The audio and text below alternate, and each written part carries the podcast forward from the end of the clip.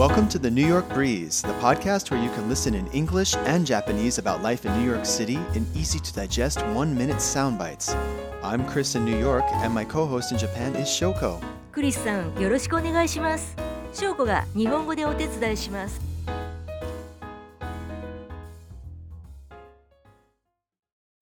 Close your eyes, and you will hear the sounds of dry leaves on branches rustling in the wind, or rakes at work gathering fallen leaves. Open your eyes and cast your attention upwards, and you will see the bright yellows, fiery reds, ruddy browns, and festive oranges as the leaves change color in Central Park. Autumn ushers in a ton of fun things to do with cooler weather and against a backdrop of stunning seasonal colors. Today's episode is all about fall foliage in Central Park. 今回のエピソードはセントラルパークの紅葉 Fall foliage in Central Park. です様々な色の紅葉が楽しめるのですね鮮やかな黄色燃えるような赤赤みを帯びた茶色明るいオレンジが挙げられていました Autumn is my favorite time of year in New York City.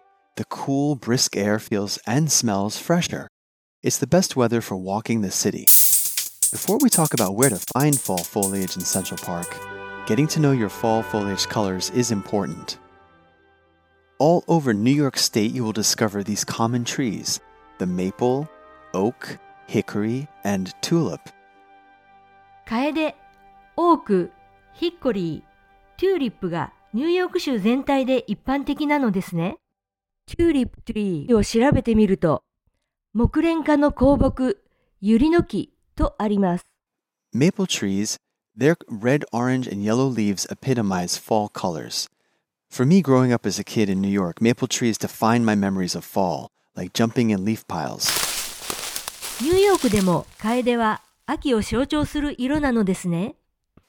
White oak trees, the leaves develop a purple hue when they turn. Tulip trees and hickory trees, their leaves turn yellow in October and November. ホワイトオークの葉は紫に、ユリの木とヒッコリーの葉は黄色に色づくのですね。Altogether, they form a chorus of color, and I'm excited to share some of my favorite places in Central Park to revel in nature's autumn opus. いよいよおすすめの場所です。One of my favorite places to see a colorful fall foliage display in Central Park is the famous wide pedestrian pathway we call the Mall. It forms the park's only intentional straight line. There's a cathedral like canopy of American elm trees that cover the mall. At this time of year, that canopy becomes bright yellow. Trees you'll see one of the largest and last remaining stands of American elm trees in North America. This archway of trees and their bright yellow leaves makes a stunning backdrop for taking a photo for a special occasion or a quick seasonal selfie. ザ・モールは写真や映画でよく目にする広いまっすぐな並木道ですね。両サイドの木はニレの大木で壮大な大聖堂のような天蓋が黄色一色になるとは The very old cast iron Bow Bridge is a magical spot to take in the fall foliage in Central Park. Its classical Greek style has been featured in numerous films. This iconic bridge is found in the Ramble, a wooded area we introduced in our very first episode. It is here, in the depths of the park, far from the city's endless soundtrack, that the best fall foliage in the city is found. Trees you'll see here you'll see black tupelo, serviceberry, London plane, and some more American elm trees. ボウブリッジは様々な映画に登場しますね。古くはウッディ・アレンの作品マンハッタン、そして リチャード・ギアとウィノナ・ライダー主演のオータム・イン・ニューヨーク。他にもスパイダーマン3やディズニーの魔法にかけられてなどなど古代ギリシア様式の美しい橋と紅葉と湖の組み合わせは最高でしょう。Check out the North Meadow and the reservoir. Surrounding the playing fields of the North Meadow each fall are the colorful leaves of the hickory, maple, and dogwood. From here, it's a short walk to the reservoir. Take a walk on the bridle path surrounding the reservoir to catch all the colors. Trees you'll see On both sides of the reservoir, you'll find cherry trees, very similar to those in Japan. On the west side, we have Kwanzan cherry trees, which turn bronze and red in the fall. On the east side, you'll find the Yoshino cherry tree, which turns yellow in autumn. ノースメドウからレザボアに向かうのもおすすめなのですね。 レザボアの西側には寒山桜、東側には吉野桜の紅葉も楽しめる。寒山桜？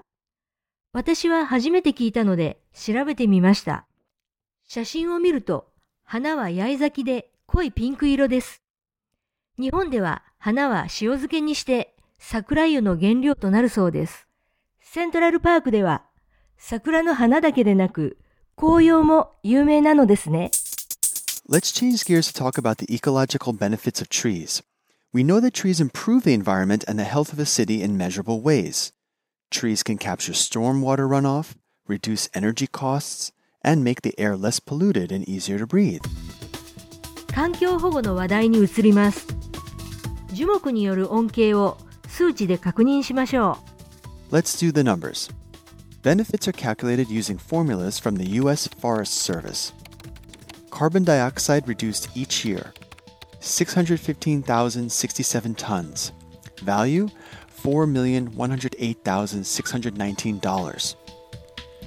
Air pollutants removed each year 635 tons. Value $6,640,379. Stormwater intercepted each year 1,086,056,228 gallons. Value $10,751,951. Energy conserved each year 666,670,643 kilowatts. Value $84,163,757. And there you have it. Trees' lives matter to our health and economy. う。木の命が私たちの健康と経済に どれほど大切であるかがわかります。数字はウェブサイト NY ブリーズでご確認ください。 Thank you for listening to the New York Breeze podcast, episode number nine, Autumn in Central Park. We hope you enjoyed these highlights, and we are rounding out today's episode about another interesting tree related service. Thousands of volunteers helped gather data for Trees Count 2015, our citywide tree census, and created the New York City street tree map. For the first time, you have access to information about every street tree in New York City. I'll put the links in the description section of our podcast so you can check it out. 何千人ものボランティアのおかげで、ニューヨークのすべての街路樹についてのマップが完成したのですね。環境保護に関して意識が高い人が多いと感じます。この街路樹マップ、タイムリーな紅葉情報などの関連 URL もウェブサイトに載っています。ぜひご覧ください。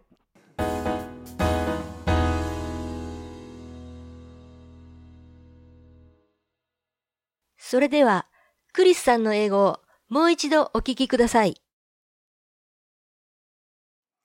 Close your eyes, and you will hear the sounds of dry leaves on branches rustling in the wind, or rakes at work gathering fallen leaves. Open your eyes and cast your attention upwards, and you will see the bright yellows, fiery reds, ruddy browns, and festive oranges as the leaves change color in Central Park. Autumn ushers in a ton of fun things to do with cooler weather and against a backdrop of stunning seasonal colors. Today's episode is all about fall foliage in Central Park. Autumn is my favorite time of year in New York City. The cool, brisk air feels and smells fresher. It's the best weather for walking the city. Before we talk about where to find fall foliage in Central Park, getting to know your fall foliage colors is important. All over New York State, you will discover these common trees the maple, oak, hickory, and tulip. Maple trees, their red, orange, and yellow leaves epitomize fall colors. For me, growing up as a kid in New York, maple trees define my memories of fall, like jumping in leaf piles. White oak trees, the leaves develop a purple hue when they turn. Tulip trees and hickory trees, their leaves turn yellow in October and November. Altogether, they form a chorus of color, and I'm excited to share some of my favorite places in Central Park to revel in nature's autumn opus. One of my favorite places to see a colorful fall foliage display in Central Park is the famous wide pedestrian pathway we call the Mall. It forms the park's only intentional straight line. There's a cathedral like canopy of American elm trees that cover the mall. At this time of year, that canopy becomes bright yellow. Trees you'll see. One of the largest and last remaining stands of American elm trees in North America. This archway of trees and their bright yellow leaves makes a stunning backdrop for taking a photo for a special occasion or a quick seasonal selfie. The very old cast iron Bow Bridge is a magical spot to take in the fall foliage in Central Park. Its classical Greek style has been featured in numerous films. This iconic bridge is found in the Ramble, a wooded area we introduced in our very first episode. It is here, in the depths of the park, far from the city's endless soundtrack, that the best fall foliage in the city is found. Trees you'll see here you'll see black tupelo, serviceberry, London plane, and some more American elm trees. Check out the North Meadow and the reservoir. Surrounding the playing fields of the North Meadow each fall are the colorful leaves of the hickory, maple, and dogwood. From here, it's a short walk to the reservoir.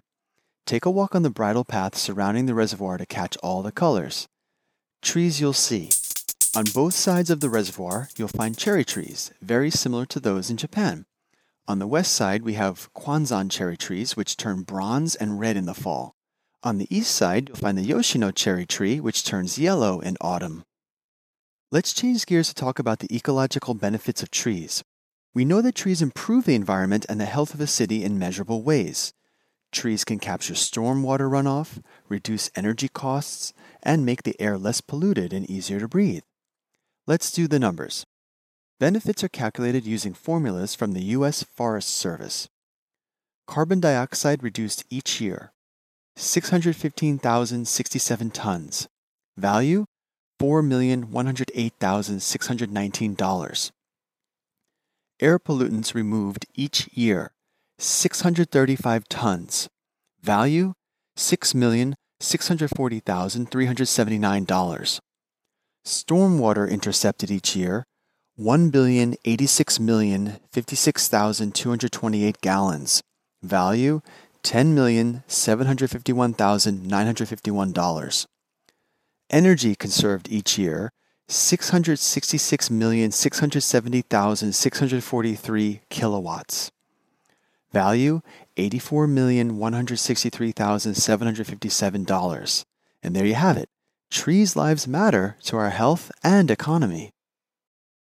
Thank you for listening to the New York Breeze podcast, episode number nine, Autumn in Central Park. We hope you enjoyed these highlights, and we are rounding out today's episode about another interesting tree related service. Thousands of volunteers helped gather data for Trees Count 2015, our citywide tree census, and created the New York City Street Tree Map. For the first time, you have access to information about every street tree in New York City. I'll put the links in the description section of our podcast so you can check it out. All right. Thank you to our listeners. Thanks so much for listening and taking time to enjoy our podcast. If you like what you hear, hit that like button and get subscribed. Until next time, peace. Now it's time to bounce to the vocab. Usher in, brisk, epitomize, revel in. Opus, last remaining, cast iron, bridle path, dogwood, trees lives matter, round out, census, urban forest, calculate, figure out, quantify, emissions environmentally friendly, cleaner air, fresh air, intercept, conserve.